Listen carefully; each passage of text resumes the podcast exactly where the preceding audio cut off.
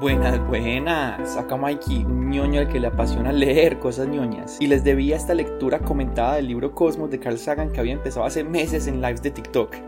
Hoy acompañamos a Sagan a través de la visualización armónica que se tenía del universo y el entendimiento que tenemos de la mecánica celeste al día de hoy, terminando así el capítulo 3 del libro y continuando con esta excursión cósmica. Gracias por acompañarme en este viaje personal que estoy haciendo. Disfruten. Estábamos en el capítulo 3, la armonía de los mundos.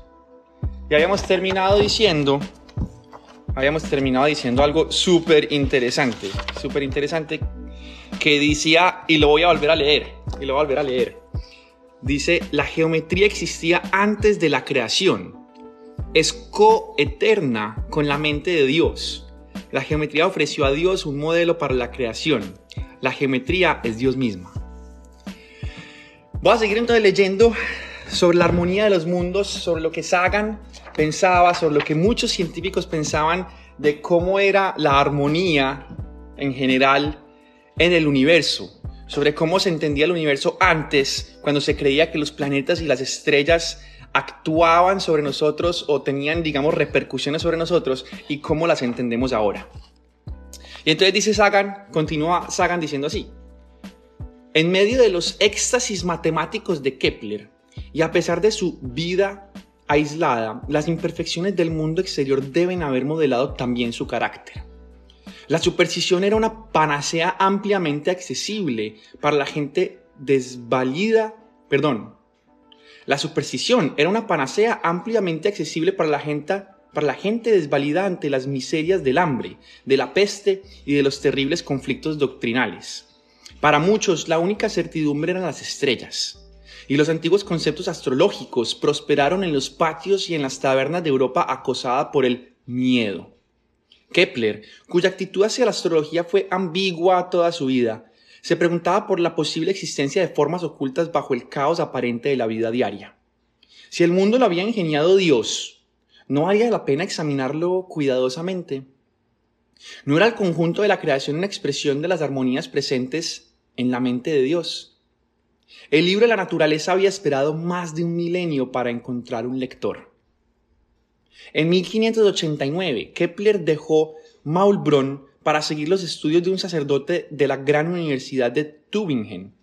Y ese paso fue para él una liberación. Confrontado a las corrientes intelectuales más vitales de su tiempo, su genio fue inmediatamente reconocido por sus profesores, uno de los cuales introdujo al joven estudiante en los peligrosos misterios de la hipótesis de Copérnico. Un universo heliocéntrico hizo vibrar la cuerda religiosa de Kepler y se abrazó a ella con fervor. El Sol era una metáfora de Dios, alrededor de la cual giraba todo lo demás. Antes de ser ordenado, se le hizo una atractiva oferta para un empleo secular que acabó aceptando quizás porque sabía que sus aptitudes para la carrera eclesiástica no eran excesivas. le destinaron a Graz, en Austria, para enseñar matemáticas en la escuela secundaria. Y poco después empezó a preparar almanaques astronómicos y meteorológicos y a confeccionar horóscopos. Comillas, Dios proporciona a cada animal sus medios de sustento, escribió, y al astrónomo le ha proporcionado la astrología. Cierro comillas. Kepler fue un brillante pensador y un lúcido escritor, pero fue un desastre como profesor. Refunfuñaba, se perdía en digresiones, a veces era totalmente incomprensible. Su primer año en Graz atrajo a un puñado escaso de alumnos. Al año siguiente no había ninguno. Le distraía de aquel trabajo un incesante clamor interior de asociaciones y de especulaciones que rivalizaban por captar su atención. Y una tarde de verano, Sumido en los intersticios de una de sus interminables clases, le visitó, perdón, sí, le visitó una revelación que iba a alterar radicalmente el futuro de la astronomía. Quizás dejó una frase a la mitad, y yo sospecho que sus alumnos, poco atentos, deseosos de acabar el día, apenas se dieron cuenta de aquel momento histórico. En época de Kepler solo se conocían seis planetas, Mercurio, Venus, la Tierra, Marte, Júpiter y Saturno. Kepler se preguntaba por qué eran solo seis. ¿Por qué no eran 20 o 100? ¿Por qué sus órbitas presentaban el espaciamiento que Copérnico había deducido? Nunca hasta entonces se había preguntado nadie cuestiones de ese tipo. Se conocía la existencia de cinco sólidos regulares o platónicos. Ay, aprovecho para parar que Adriana pregunta, ¿dónde puedo escuchar el capítulo 1? Adriana, en, Instagram y en, y en Spotify tengo montados todos los capítulos desde el primero hasta donde vamos. ¿Listo? Para que te desatrases si quieres. Bienvenida. Decía que se conocía la existencia de cinco sólidos regulares o que se llamaban platónicos, cuyos lados eran polígonos regulares, tal como los conocían los antiguos matemáticos griegos posteriores a Pitágoras. Kepler pensó que los dos números estaban conectados, que la razón de que hubiera solo seis planetas era porque había solo cinco sólidos regulares, y que esos sólidos inscritos o animados uno dentro de otro determinaban las distancias del Sol a los planetas. Creyó haber reconocido en esas formas perfectas las estructuras invisibles que sostenían las esferas de los seis planetas. Llamó a su revelación el misterio cósmico. La conexión entre los sólidos de Pitágoras y la disposición de los planetas solo permitía una explicación, la mano de Dios, el geómatra. Kepler estaba asombrado de que él, que se creía inmerso en el pecado, hubiera sido elegido por orden divina para realizar ese descubrimiento. Presentó una propuesta para que el duque de Württemberg le diera una ayuda a la investigación, ofreciéndose para supervisar la construcción de sus sólidos anidados en un modelo tridimensional que permitiera vislumbrar a otros la grandeza de la sagrada geometría. Añadió que podía fabricarse de plata y de piedras preciosas y que serviría también de cáliz ducal. La propuesta fue rechazada con el amable consejo de que antes construyera un ejemplar menos caro, de papel, a lo cual puso enseguida manos a la obra. Comillas, el placer intenso que he experimentado con este descubrimiento no puede expresarse con palabras. No prescindí de ningún cálculo por difícil que fuera. Dediqué días y noches a los trabajos matemáticos hasta comprobar que mi hipótesis, conocida con las órbitas de Copérnico, o hasta que mi alegría se desvaneciera en el aire. Cierro comillas. Pero a pesar de todos sus esfuerzos, los sólidos y las órbitas planetarias no encajaban bien.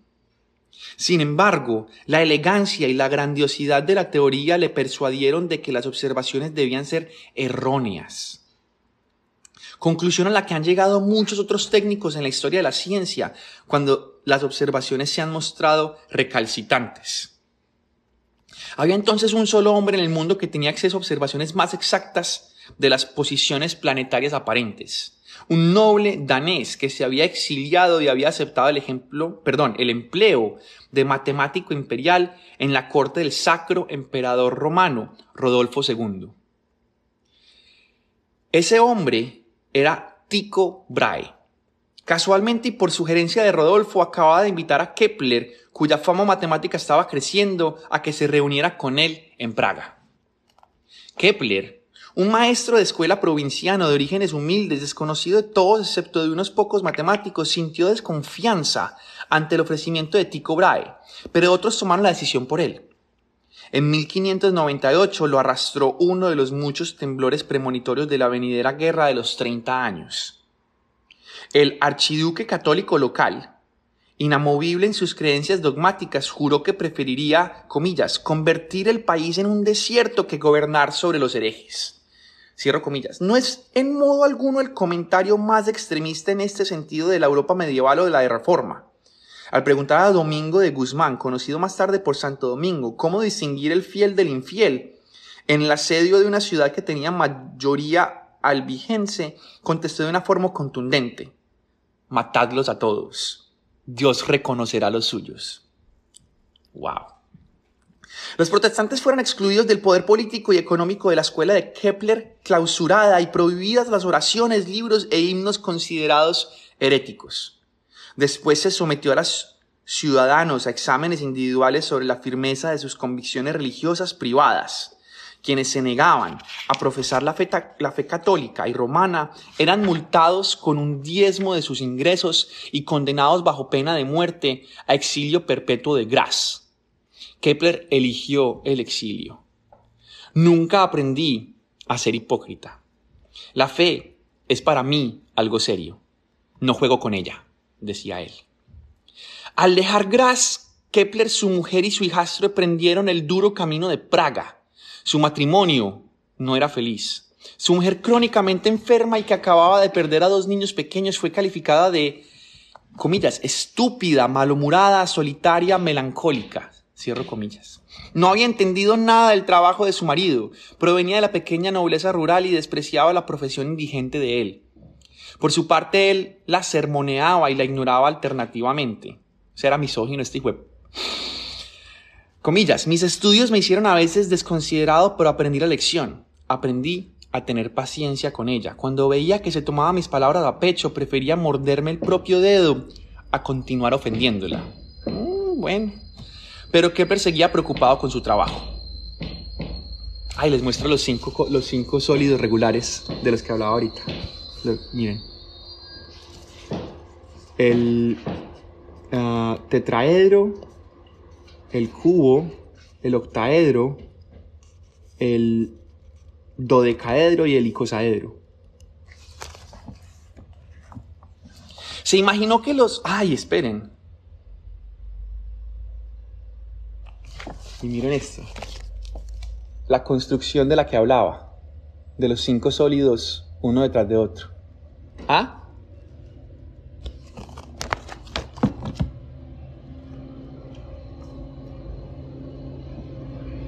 Se imaginó que los domingos de Tico serían un refugio para los males del momento. Está pasando el tren. El lugar donde se confirmaría su misterio cósmico. Aspiraba a convertirse en un colega del gran Tycho Brahe, quien durante 35 años se había dedicado antes de, la, invención del telescopio a la medición de un universo de relojería ordenado y preciso. Las expectativas de Kepler nunca se cumplieron. El propio Tycho era un personaje extravagante, adornado con una raíz, con una nariz de oro, pues perdió la original en un duelo de estudiantes disputando con otro la, la preeminencia matemática. ¿Qué? A su alrededor se movía un bullicioso séquito de ayudantes, aduladores, parientes lejanos y parásitos varios. Las juergas in, sus insinuaciones e intrigas, sus mofas crueles contra aquel piadoso y erudito patán llegado del campo deprimían y entristecían a Kepler. Comillas. Tico es extraordinariamente rico, pero no sabe hacer uso de su riqueza. Uno cualquiera de sus instrumentos vale más que toda mi fortuna y la de mi familia reunidas. Wow. Cierro comillas. Kepler estaba impaciente por conocer los datos astronómicos de Tycho, pero Tycho se limitaba a arrojarle de vez en cuando algún fragmento. Comillas, Tycho no me dio oportunidad de compartir sus experiencias, se limitaba a mencionarme durante una comida y entre otros temas de conversación como si fuera de paso. Hoy la cifra del apogeo de un planeta, mañana los nodos de otro. Tycho posee las mejores observaciones. También tiene colaboradores. Solamente carece del arquitecto que haría uso de todo ese material. Cierro comillas. Tycho era el mayor genio observador de la época y Kepler el mayor teórico. Cada uno sabía que por sí solo sería incapaz de conseguir la síntesis de un sistema del mundo coherente y preciso, sistema que ambos consideraban inminente. Pero Tico no estaba dispuesto a regalar toda la labor de su vida a un rival en potencia. Mucho más joven, además, se negaba también por algún motivo a compartir la autoría de los resultados conseguidos con su colaboración, si los hubiera. El nacimiento de la ciencia moderna, hija de la teoría y de la observación, se balanceaba al borde de este precipicio de desconfianza mutua. Eh, los humanos sí somos muy tontos, pars, en vez de colaborar. Bueno, bueno. Durante los 18 meses que Tico iba a vivir aún los dos se pelearon y se reconciliaron repetidamente. En una cena ofrecida por el barón de Rosenberg, Tico, que había bebido mucho vino, comillas, dio más valor a la cortesía que a la salud, cierro comillas, y resistió los impulsos de su cuerpo por levantarse y excusarse unos minutos ante el varón. La consecuente infección urinaria empeoró cuando Tico se negó resueltamente a moderar sus comidas y sus bebidas. En un lecho de muerte legó sus observaciones a Kepler y, comillas, en la última noche de su lento delirio iba repitiendo una y otra vez estas palabras como si las compusiera un poema. Que no crean que he vivido en vano, que no crean que he vivido en vano. Cierro comillas. Kepler, convertido después de la muerte de Tycho en nuevo matemático imperial, consiguió arrancar a la recalcitrante familia de Tycho las observaciones del astrónomo. Pero los datos de Tycho no apoyaban más que los de Copérnico su conjetura de que las órbitas de los planetas estaban circunscritas por los cinco sólidos platónicos. Su misterio cósmico quedó totalmente refutado por los descubrimientos muy posteriores de los planetas Urano, Neptuno y Plutón. en 1980 se consideraba todavía Plutón como planeta. No hay más sólidos. La prueba de esta afirmación puede encontrarse en el apéndice 2, dice el libro. No existen más sólidos. Platónicos que permitan determinar su distancia al Sol. Los sólidos pitagóricos anidados tampoco dejaban espacio para la luna terráquea y el descubrimiento por Galileo de las cuatro lunas de Júpiter era también desconcertante. Pero en lugar de desanimarse, Kepler quiso encontrar más satélites y se preguntaba cuántos satélites tenía que tener cada planeta. Escribió a Galileo, comillas, empecé a pensar inmediatamente en posibles adiciones al número de los planetas que no trastornaran mi misterio cósmico, mi mysterium cosmographicum en latín, según el cual los cinco sólidos regulares de Euclides no permitían más de seis planetas alrededor del Sol. Desconfío tampoco de la existencia de los cuatro planetas circunjovianos, o sea, que circunciden a, Júpiter. Que suspiro por tener un telescopio para anticiparme a vos, si es posible, descubrir dos más alrededor de Marte, como la proporción parece exigir, seis u ocho alrededor de Saturno, y quizás uno alrededor de Mercurio y también de Venus. ¡Ja! ¡Qué interesante, ¿no? ya sabiendo que tenemos decenas de lunas en Júpiter, Saturno, Urano y, Neptuno. Sí tenemos dos en Marte, pero ninguno en, Mercurio o Venus, lo cual es interesante. Ah, vean, ahí dice, Marte tiene dos pequeñas lunas y el mayor accidente geológico de la mayor de ellas se llama hoy en día Sierra de Kepler, en honor de su descubridor. Pero se equivocó totalmente con respecto a Saturno, Mercurio y Venus. Y Júpiter tiene muchas más lunas de las que Galileo descubrió. Todavía ignoramos por qué hay solo unos nueve planetas y por qué sus distancias relativas al Sol son como son. Tycho realizó sus observaciones del movimiento aparente entre las constelaciones de Marte y de otros planetas a lo largo de muchos años, y esos datos de las últimas décadas anteriores a la invención del telescopio fueron los más exactos obtenidos hasta entonces. Kepler trabajó con una intensidad apasionada para comprenderlos. ¿Qué, movimiento real descrito por la Tierra y por Marte alrededor del Sol podría explicar, dentro de la precisión de las medidas, el movimiento aparente de Marte en el cielo, incluyendo los rizos retrógrados que describen el fondo de las constelaciones? Tycho había recomendado a Kepler que estudiara Marte porque su movimiento aparente parecía el más anómalo, el más difícil de conciliar con una órbita formada por círculos. Kepler escribió posteriormente, por si el lector se aburría con sus múltiples cálculos, comillas, si te cansa este procedimiento tedioso, compadécete de mí, que hice por lo menos 70 intentos. Pitágoras en el siglo VI Cristo, Platón, Ptolomeo y todos los astrónomos cristianos anteriores a Kepler Daban por sentado que los planetas se movían siguiendo caminos circulares. El círculo se consideraba una forma geométrica perfecta. Y también los planetas colocados en lo alto de los cielos, lejos de la corrupción terrenal, se consideraban perfectos en un sentido místico. Galileo, Tico y Copérnico creían igualmente en un movimiento circular y uniforme de los planetas. Y el último de ellos, o sea, Copérnico, afirmaba que, comillas, la mente se estremece solo de pensar en otra cosa. Porque sería indigno imaginar algo así en una creación con mayúscula organizada de la mejor manera posible.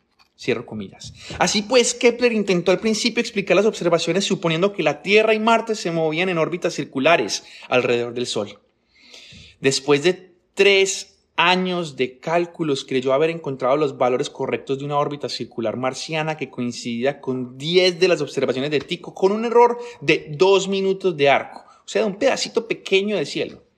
Ahora bien, hay 60 minutos de arco en un grado angular y 90 grados en un ángulo recto desde el horizonte hasta el cenit. O sea, acá hay 90 grados y en cada grado hay 60 minutos de arco.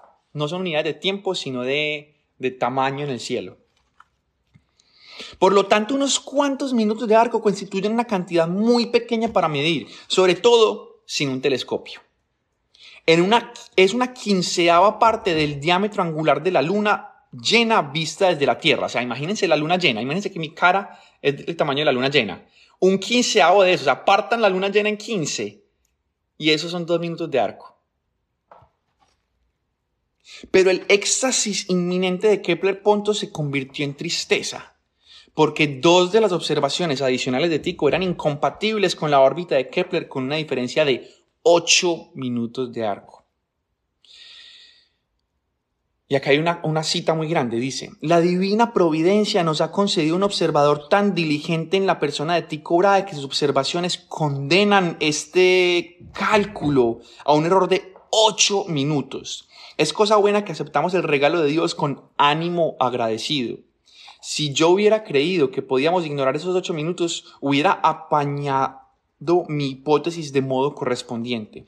Pero esos ocho minutos al no estar permitido ignorarlos, señalaron el camino hacia una completa reforma de la astronomía. La diferencia entre una órbita circular y la órbita real solamente podía distinguirse con mediciones precisas y con una valerosa aceptación de los hechos. Comillas, el universo lleva impreso el ornamento de sus proporciones armónicas, pero hay que acomodar las armonías a la experiencia. Ah, vuelvo, a leer esa, esa frase. El universo lleva impreso el ornamento de sus proporciones armónicas, pero hay que acomodar las, las armonías a la experiencia. Kepler quedó muy afectado al verse en la necesidad de abandonar una órbita circular de poner en duda su fe en el divino geómatra.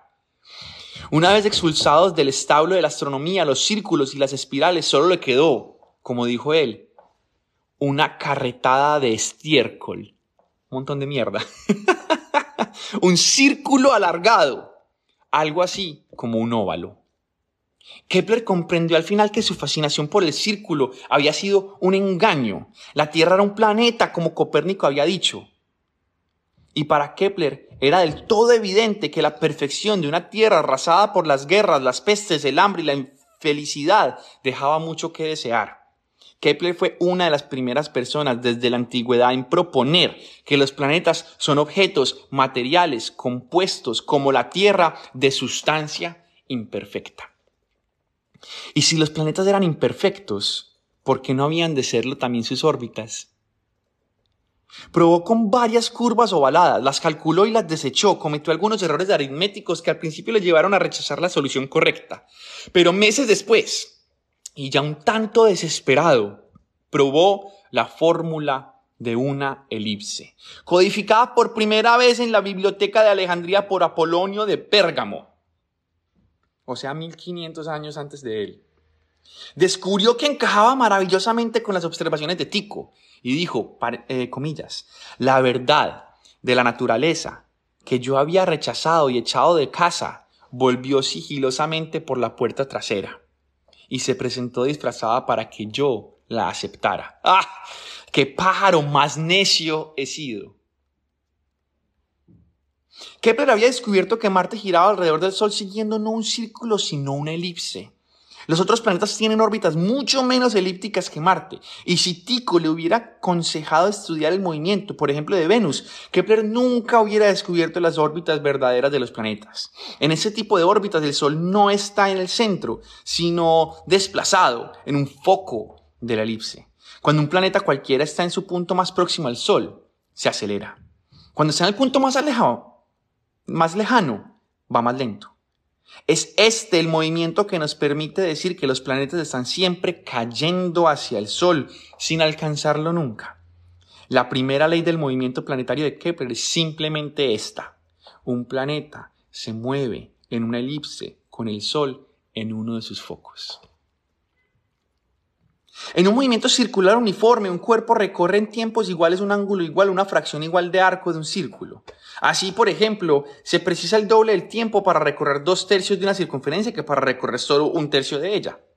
Kepler descubrió en una órbita elíptica las cosas son distintas. El planeta, al moverse a lo largo de su órbita, barre dentro de la elipse una pequeña área en forma de cuña cuando está en un periodo dado de tiempo, traza un arco grande en su órbita, pero el área representada por ese arco no es muy grande, porque el planeta está entonces cerca del Sol. Cuando el planeta está alejado del Sol, cubre un arco mucho más pequeño en el mismo periodo de tiempo, pero ese arco corresponde a un área mayor, pues el Sol está ahora más distante. Kepler descubrió que estas dos áreas eran exactamente iguales por elíptica que fuese la órbita, el área alargada y delgada correspondiente al planeta cuando está alejado del Sol y el área más corta y rechoncha cuando está cerca del Sol son exactamente iguales. Como lo muestra este dibujo de acá. Esta área de acá es igual a esta área de acá, igual a esta área de acá.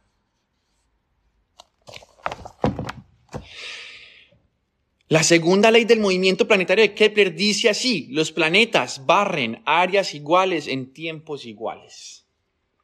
Las primeras dos leyes de Kepler pueden parecer algo remotas y abstractas. Los planetas se mueven formando elipses y barren áreas iguales en tiempos iguales. Pero bueno, ¿y qué? El movimiento circular es más fácil de comprender. Quizás tendamos a dejar de lado estas leyes como meros pasatiempos matemáticas que no tienen mucho que ver con la vida diaria. Sin embargo, estas son las leyes que obedecen nuestro planeta mientras nosotros, pegados a la superficie de la Tierra, volteamos a través del espacio interplanetario. Nosotros movemos de acuerdo con leyes de la naturaleza que Kepler descubrió por primera vez. Cuando enviamos naves espaciales a los planetas, cuando observamos estrellas dobles, cuando estudiamos el movimiento de las galaxias lejanas, comprobamos que las leyes de Kepler son obedecidas en todo el universo. Años después, Kepler descubrió su tercera y última ley del movimiento planetario, una ley que relaciona entre sí el movimiento de varios planetas que da el engranaje correcto del aparato de la relojería del sistema solar. La descubrió en un libro llamado Las armonías del mundo. Así se llama el capítulo. La palabra armonía tenía para Kepler muchos significados. El orden y la belleza del movimiento planetario, la existencia de leyes matemáticas explicativas de ese movimiento, una idea que proviene desde Pitágoras e incluso la armonía en sentido musical, la armonía de las esferas. Aparte de las órbitas de Mercurio y Marte, las órbitas de los otros planetas se desviaban tan poco de la circularidad que no podemos distinguir sus formas reales aunque utilicemos un diagrama preciso. La Tierra es nuestra plataforma móvil desde la cual observamos el movimiento de los otros planetas sobre el telón de fondo de las constelaciones lejanas. Los planetas interiores se mueven rápidamente en sus órbitas. A eso se debe el nombre de Mercurio. Mercurio era el mensajero de los dioses. Venus, la Tierra y Marte se mueven alrededor del Sol con una rapidez menor cada vez. Los otros planetas como Júpiter y Saturno se mueven majestuosa y lentamente, como responde como corresponde a los reyes de los dioses. La tercera ley de Kepler, o la ley armónica, afirma que los cuadrados de los periodos de los planetas, es decir, los tiempos necesarios para completar una órbita, son proporcionales a los cubos de sus distancias medias al Sol. Cuanto más distante esté el planeta, más lento es su movimiento, pero de acuerdo a una ley matemática precisa. P al cuadrado es igual a A al cubo, donde P representa el periodo de rotación alrededor del Sol medido en años y A la distancia del planeta al Sol medida en unidades astronómicas. Una unidad astronómica es la distancia entre la Tierra y el Sol. Júpiter, por ejemplo, está a 5 unidades astronómicas del Sol y A al cubo da 125. ¿Cuál es el número que multiplicado por sí mismo da 125? El 11, desde luego, con bastante aproximación. Y 11 años es el periodo del tiempo que Júpiter necesita para dar la vuelta alrededor del Sol. Un argumento similar es válido para cada planeta, asteroide y cometa.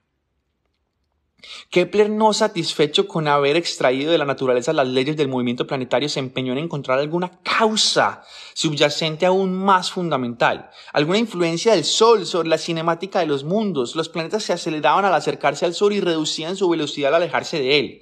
Los planetas lejanos sentían de algún modo la presencia del Sol. El magnetismo era también una influencia percibida a distancia y Kepler, en una sorprendente anticipación de la idea de gravitación universal, sugirió que la causa subyacente estaba relacionada con el magnetismo.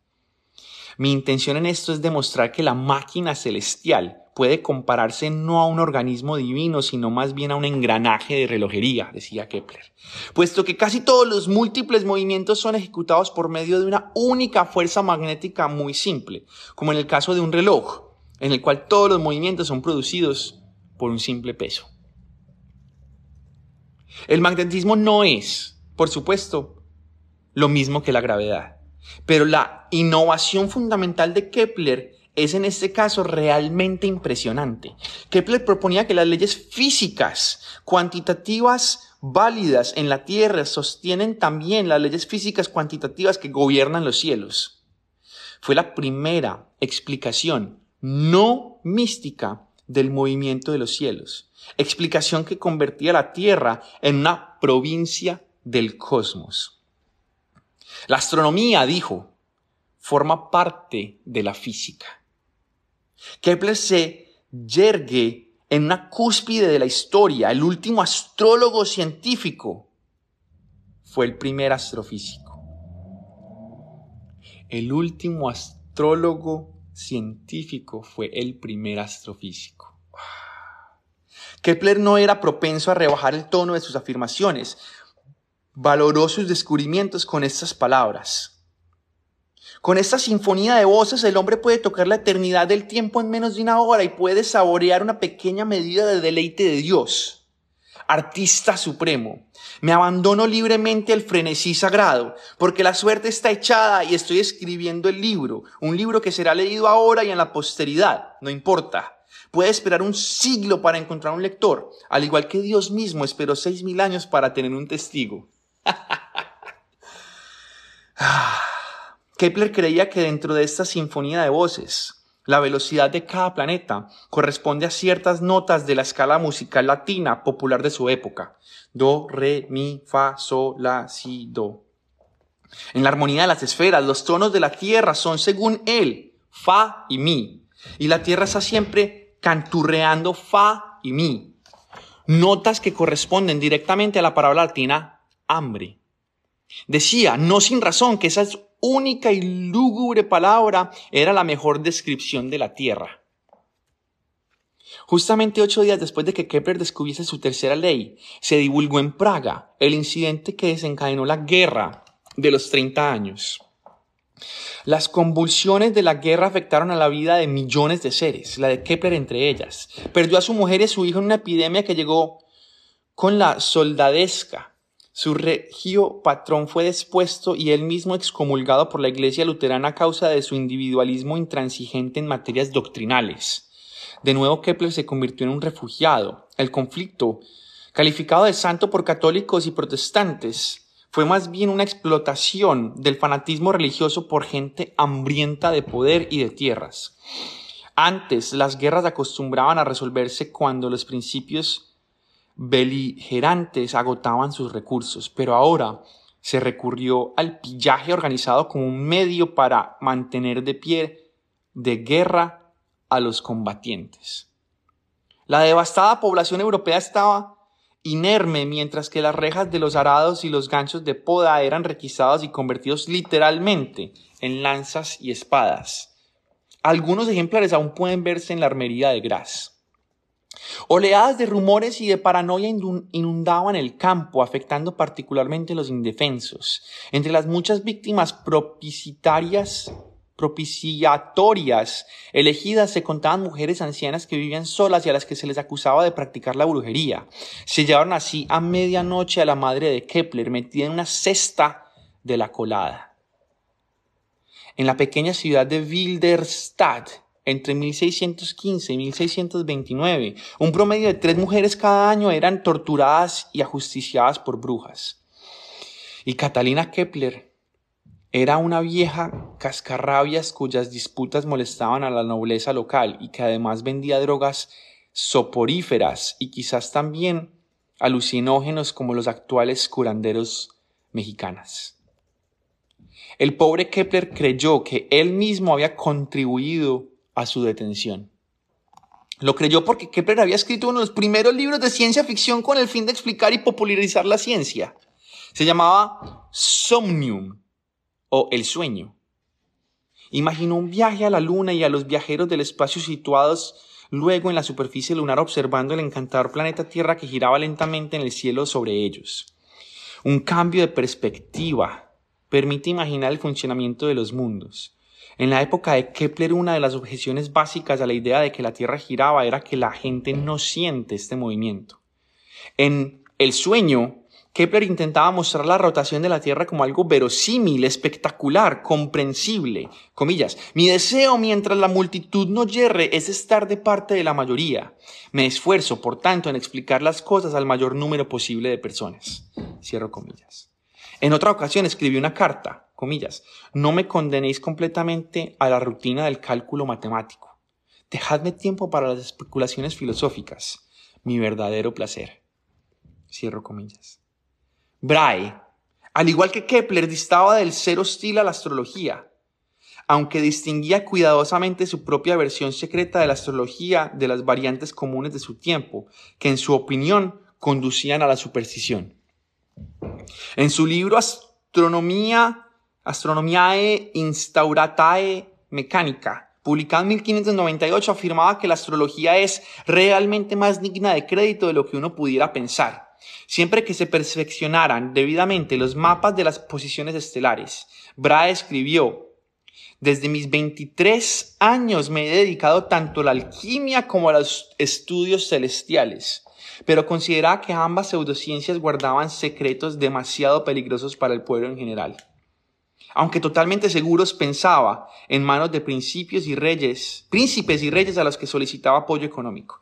Brahe continuaba la ya larga y ciertamente peligrosa tradición de algunos científicos que creen que solamente a ellos y a los poderosos temporales y eclesiásticos se puede confiar los conocimientos arcanos.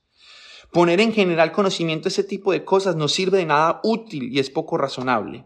Kepler, por el contrario, daba clases de astronomía en las escuelas, Publicó extensamente y con frecuencia de su propio bolsillo y escribió ciencia ficción que desde luego no iba destinada en principio a sus colegas científicos.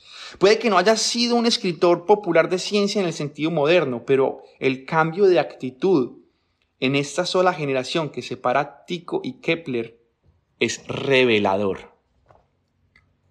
Con la invención del telescopio se estaba haciendo posible aquello que Kepler llamó geografía lunar, en el sueño, en el somnium, describía la luna llena de montañas y de valles y tan porosa como si la hubieran excavado totalmente con cavidades y cavernas continuas. Una referencia de los cráteres, de los cráteres lunares que Galileo había descubierto recientemente con el primer telescopio astronómico. También imaginó que la Luna tenía habitantes, bien adaptados a las inclemencias del ámbito local. Describe la Tierra vista desde la superficie lunar, girando lentamente. Imagina que los continentes y océanos de nuestro planeta provocan alguna asociación de imágenes, como la cara de la Luna.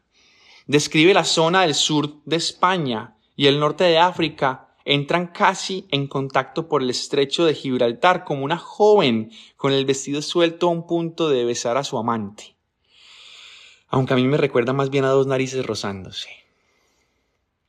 Kepler habla de la gran intemperancia del clima en la Luna y las violentas alternancias de calores y fríos extremos, debidas a la longitud del día y de la noche lunar, lo cual es totalmente correcto. Por supuesto, no acerto en todo, Creía, por ejemplo, que la Luna tenía una atmósfera importante, océanos y habitantes. Más curiosa es su opinión sobre el origen de los cráteres lunares, que dan a la Luna un aspecto, dice, no muy diferente al de la cara de un chico desfigurado por la viruela. Afirmó correctamente que los cráteres son depresiones y no montículos. En sus propias observaciones notó la existencia de las murallas que circundan muchos cráteres y de picos centrales, pero pensó que su forma circular tan regular suponía un nivel tal de perfección que, no que solo podía explicarlo la presencia de vidas inteligentes. No imaginó que la caída de grandes rocas desde el cielo produciría una explosión local. Perfectamente simétrica en todas las direcciones que excavaría una cavidad circular. Este es el origen de la mayoría de los cráteres de la Luna y de otros planetas terrestres. En lugar de esto, dedujo la existencia de alguna raza racional capaz de construir esas cavidades en la superficie de la Luna. Esta raza debe contar con muchos individuos para que un grupo pueda hacer uso de una cavidad mientras que otro grupo está construyendo otra. Kepler respondió a la objeción de que eran improbables proyectos constructivos tan monumentales, aduciendo como contraejemplos las pirámides de Egipto y la Gran Muralla China, que de hecho puede verse hoy en día desde una órbita terrestre. La idea de que el orden geométrico revela una inteligencia subyacente fue una idea central en la vida de Kepler. Su argumento sobre los cráteres lunares anticipa claramente la controversia sobre los canales de Marte. Es notable que la búsqueda observacional de vida extraterrestre empezara en la misma generación que se inventó el telescopio y con el teórico más grande de la época.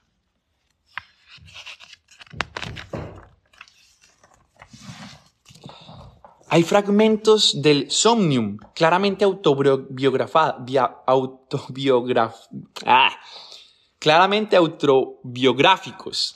El protagonista, por ejemplo, visita a Tycho Brahe. Sus padres venden drogas. Su madre se comunica con espíritus y demonios, uno de los cuales, por cierto, le consigue los medios para viajar a la luna. El Somnium nos explica que, aunque no todos los contemporáneos de Kepler lo entendieran, en un sueño hay que permitir la libertad de imaginarse a veces lo que nunca existió en el mundo de la percepción de los sentidos. La ciencia ficción era una idea nueva para la época de la Guerra de los 30 años, y el libro de Kepler sirvió como prueba de que su madre era una bruja. Kepler, afectado por otros graves problemas personales, se apresuró, sin embargo, a marchar hacia Gutenberg, donde encontró a su madre de 74 años encerrada en un calabozo secular protestante y bajo amenaza de tortura, como le sucedió a Galileo en una prisión católica. Kepler, actuando como lo haría naturalmente un científico, se puso a encontrar explicaciones naturales a los diversos hechos que habían precipitado las acusaciones de brujería, incluyendo pequeñas enfermedades en los burgueses de Gutenberg, habían atribuido a sus hechizos. La investigación fue un éxito un triunfo de la razón sobre la superstición, como lo fue en gran parte de su vida. Su madre fue exiliada con una sentencia de muerte pendiente sobre su cabeza si alguna vez volvía a Gutenberg, y en la energética defensa de Kepler parece que promovió un decreto del duque que prohibía continuar aquellos procesos por brujería basados en pruebas tan poco convincentes. Los desastres de la guerra privaron a Kepler de sus principales apoyos financieros y pasó al final de sus días a rachas pidiendo dinero y buscando protectores. Confeccionó horóscopos para el duque de Wallenstein, como lo había hecho para Rodolfo II, y pasó sus últimos años en una ciudad de Silesia controlada por Wallenstein y llamada Sagan. ¡Wow! ¿Qué, qué habrá sentido Sagan escribiendo que Kepler pasó sus últimos tiempos en un lugar llamado Sagan. Su epitafio, que él mismo compuso, reza así. Medí los cielos y ahora mido las sombras. Mi mente tenía por límite los cielos, mi cuerpo descansa encerrado en la tierra. Pero la guerra de los 30 años arrasó su sepultura. Si hubiera que erigirle hoy una estela, podría rezar en honor a su coraje científico prefirió la dura verdad a sus ilusiones más queridas. Prefirió la dura verdad a sus ilusiones más queridas. Johannes Kepler confiaba en que un día existirían naves celestes con velas adaptadas a los vientos del cielo, navegando por el firmamento llenas de exploradores que no temerían a la inmensidad del espacio. Hoy en día esos exploradores, hombres y robots y mujeres, Dice hombres y robots, pero voy a agregar, y mujeres, utilizan en sus viajes a través de la inmensidad del espacio como guías infalibles las tres leyes del movimiento planetario de Kepler. Aportó durante toda una vida de descubrimientos estáticos y de trabajo personal. El esfuerzo de Johannes Kepler, proseguido durante toda una vida para comprender el movimiento de los planetas por buscar la armonía de los cielos, culminó 36 años después de su muerte en la obra de Isaac Newton. Newton nació el día de la Navidad de 1642, eso es falso. ¡Ah! Sagan cometió un error, porque nació el, día, nació el 25 de diciembre, pero del, del calendario juliano, que corresponde al 4 de enero del, calendario gregoriano, que, que usamos ahora. Pero bueno, tan pequeño que como su madre le dijo después hubiera cabido en una jarra de cuatro. Isaac Newton, dominado por el miedo de que sus padres le abandonasen, fue quizás el mayor científico, el mayor genio científico que haya existido. Incluso de joven, Newton se preocupaba por cuestiones de tan poca monta como como por ejemplo saber si la luz era una sustancia o un accidente. O conocer el mecanismo que permitía la gravedad actuar a pesar de un vacío intermedio. Pronto decidió que la convencional creencia cristiana en la Trinidad era una lectura errada de la escritura. Según su biógrafo, John Maynard Keynes, era más bien un judío monoteísta de la escuela de Maimónides llegó a su conclusión no por motivos racionales o escépticos, sino basándose totalmente en la interpretación de las autoridades antiguas.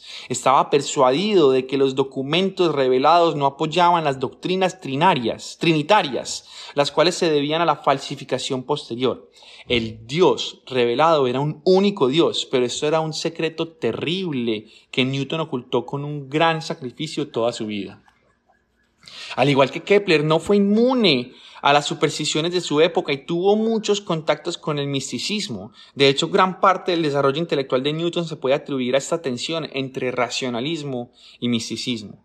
En la feria de Stourbridge, en 1663, a los 20 años adquirió un libro de astrología, solo por curiosidad de ver qué contenía.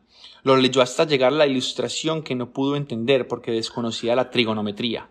Compró entonces un libro de trigonometría, pero pronto vio que no podía seguir los argumentos geométricos. Encontró pues un ejemplar de los elementos de geometría de Euclides y empezó a leerlo. Dos años después, inventaba el cálculo diferencial. De estudiante, Newton estuvo fascinado por la luz y obsesionado por el sol. Se dedicó al peligroso experimento de mirar fijamente la imagen del sol en un espejo. Y decía, en pocas horas había dejado mis ojos en tal estado que no podía mirar con ningún ojo ningún objeto brillante sin ver el del sol delante de mí. De modo que no me atreví a leer ni a escribir, sino que a fin de recuperar el uso de mis ojos me encerré en mi habitación después de oscurecerla tres días seguidos y utilicé todos los medios para distraer mi imaginación, porque si pensaba en él al momento veía su imagen aunque estuviera a oscuras.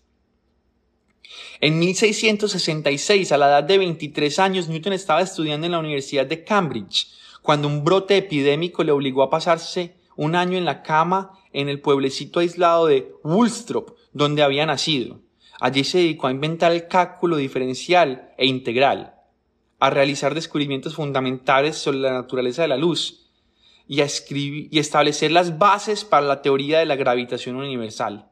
El único año parecido a este en la historia de la física fue el año milagroso de Einstein en 1905.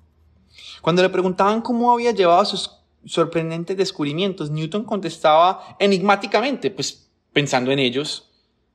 Su labor era tan importante que su profesor en Cambridge, Isaac Barrow, renunció a su cátedra de matemáticas y la cedió a Newton cinco años después de que el joven estudiante regresase a la universidad. Newton fue descrito por su criado del siguiente modo.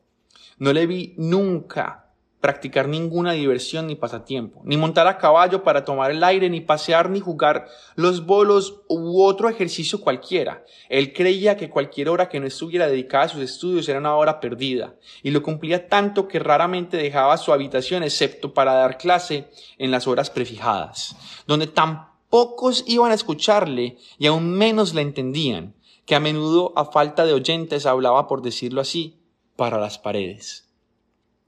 Ni los estudiantes de Kepler ni los de Newton supieron nunca lo que se estaban perdiendo. Newton descubrió la ley de la inercia, la tendencia de un objeto en movimiento a continuar moviéndose en una línea recta a menos que sufra la influencia de algo que se le desvíe en su camino. Newton supuso que si la Luna no salía disparada en línea recta según una línea tangencial a su órbita, se debía a la presencia de otra fuerza que lo empujaba en dirección hacia la Tierra y que desviaba constantemente su camino convirtiéndolo en un círculo. Newton llamó a esta fuerza gravedad y creyó que actuaba a distancia. No hay nada que conecte físicamente la Tierra y la Luna y sin embargo la Tierra está constantemente tirando de la Luna hacia nosotros. Newton se sirvió de la tercera ley de Kepler y dedujo matemáticamente la naturaleza de la fuerza de la gravedad. Por desgracia, Newton en su obra maestra Principia no reconoce su deuda para con Kepler. Pero en una carta de 1686 a Edmund Halley dice, refiriéndose a la ley de gravitación, puedo afirmar haberla recogido del teorema de Kepler hace 20 años. Demostró que la misma fuerza que hacía caer una manzana sobre la Tierra mantenía la Luna en su órbita y explicaba las revoluciones de las lunas de Júpiter, recientemente descubiertas en aquel entonces, en sus órbitas alrededor de aquel lejano planeta. Las cosas han estado cayendo desde el principio de los tiempos. Que la Luna gira alrededor de la Tierra es un hecho que la humanidad ha creído a lo largo de su historia. Newton fue el primero en pensar que esos dos fenómenos se debían a la misma fuerza. Ese es el significado de la palabra universal, aplicada a la gravitación newtoniana. La misma ley de la gravedad es válida para cualquier punto del universo. Es una ley de cuadrado inverso. La fuerza disminuye inversamente al cuadrado de la distancia. Si separamos dos objetos el doble de su distancia anterior, la gravedad que ahora tiende a juntarlos es solo una cuarta parte de la de antes. Si los separamos 10 veces más lejos, la gravedad es 10 al cuadrado o sea, 100 veces menor. Se entiende en cierto modo que la fuerza debe ser inversa, es decir, que disminuya con la distancia. Si la fuerza fuese directa y aumentara con la distancia, la fuerza mayor actuaría sobre objetos más, distantes y yo supongo que toda la materia del universo acabaría precipitándose para formar una simple masa cósmica. No, la gravedad debe disminuir con la distancia y por ello un cometa o un planeta se mueve lentamente cuando está lejos del Sol y rápidamente cuando está cerca de él. La gravedad que siente es tanto más débil cuanto más alejado está del Sol.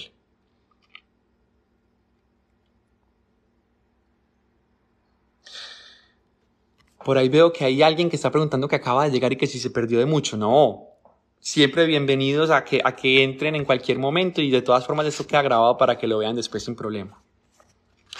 Las tres leyes de Kepler sobre el movimiento planetario pueden derivarse de los principios newtonianos. Las leyes de Kepler eran empíricas, basadas en las laboriosas observaciones de Tycho Brahe. Las leyes de Newton eran teóricas, abstracciones matemáticas bastante simples a partir de las cuales podían derivarse en definitiva todas las mediciones de Tycho. Gracias a estas leyes, Newton pudo escribir con un franco, orgullo en su libro Los Principia, demuestro ahora la estructura del sistema del mundo.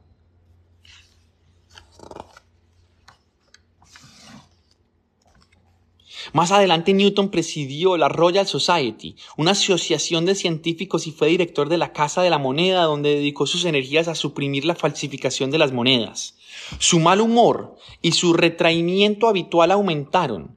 Decidió abandonar los asuntos científicos que provocaban broncas, disputas con otros científicos, sobre todo por cuestiones de prioridad. Y algunos propagaron historias contando que había sufrido el equivalente en el siglo XVII de una crisis nerviosa. En cualquier caso, Newton continuó sus experimentos de toda la vida en la frontera entre la alquimia y la química, y ciertos datos recientes sugieren que su mal no era tanto una enfermedad psicogénica como un fuerte envenenamiento de metales provocado por la ingestión sistemática de pequeñas cantidades de arsénico y de mercurio. Era costumbre habitual entre los químicos de la época utilizar el sentido del gusto como instrumento analítico. Sin embargo, sus prodigiosos poderes intelectuales se mantuvieron intactos. En 1696, el matemático, suizo Johann Bernoulli retó a sus colegas a solucionar una cuestión irresoluble, llamada el problema de la braquistocrona, O sea, determinar la curva que conecta dos puntos desplazados lateralmente uno de otro a lo largo de la cual un cuerpo caería en el menor tiempo posible, bajo la única acción de la gravedad. El problema de la baristocrona, determinar la curva que conecta dos puntos, a lo largo de la cual un cuerpo caería en el menor tiempo posible bajo la única acción de la gravedad. Bernoulli fijó al principio un plazo límite de seis meses, pero lo alargó hasta un año y medio a petición de Leibniz, uno de los sabios principales de la época y el hombre que inventó, independientemente de Newton, el cálculo diferencial e integral. El reto fue comunicado a Newton el 24 de enero de 1197, a las 4 de la tarde. Antes de salir a trabajar en la mañana siguiente, Newton había inventado una rama de las matemáticas totalmente nueva llamada cálculo de variaciones. La utilizó para resolver el problema de la baristocrona y envió la solución que, por deseo de Newton, fue publicada anónimamente. Por la brillantez y la originalidad del trabajo delataron la identidad, perdón, pero la brillantez y la originalidad del trabajo delataron la identidad del autor. Cuando Bernoulli vio la solución comentó, reconocemos al león por sus garras. Newton tenía entonces 55 años.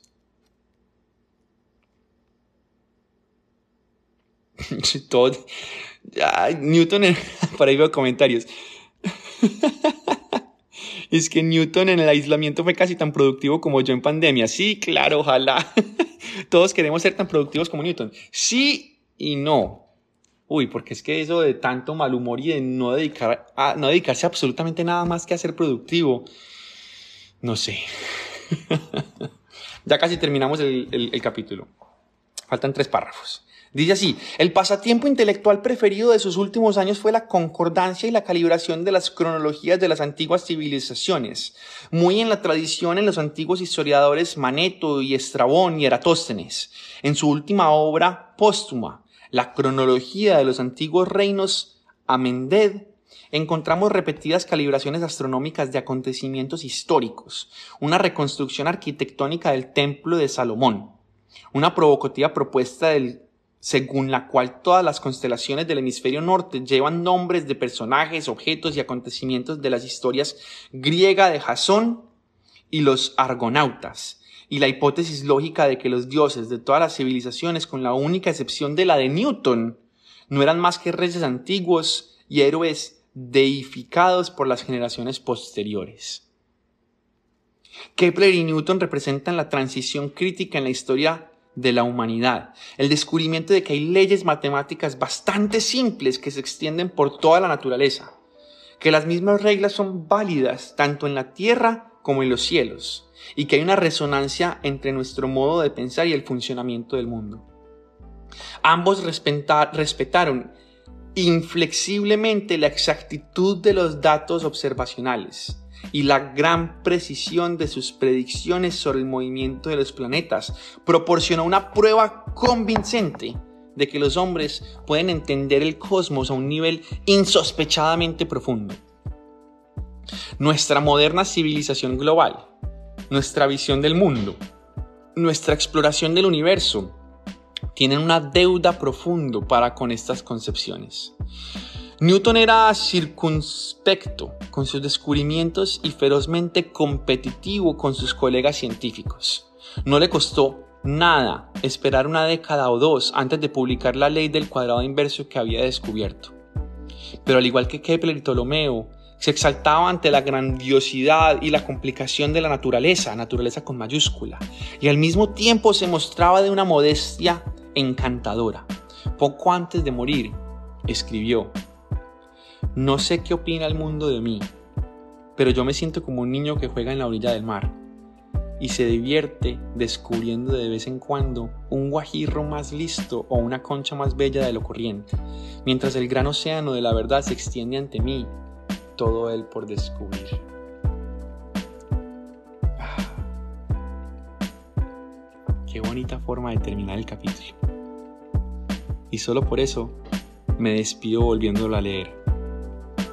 No sé qué opina el mundo de mí, pero yo me siento como un niño que juega en la orilla del mar y se divierte descubriendo de vez en cuando un guajirro más liso o una concha más bella de lo corriente, mientras que el gran océano de la verdad se extiende ante mí, todo él por descubrir. Les mando un abrazo astronómico.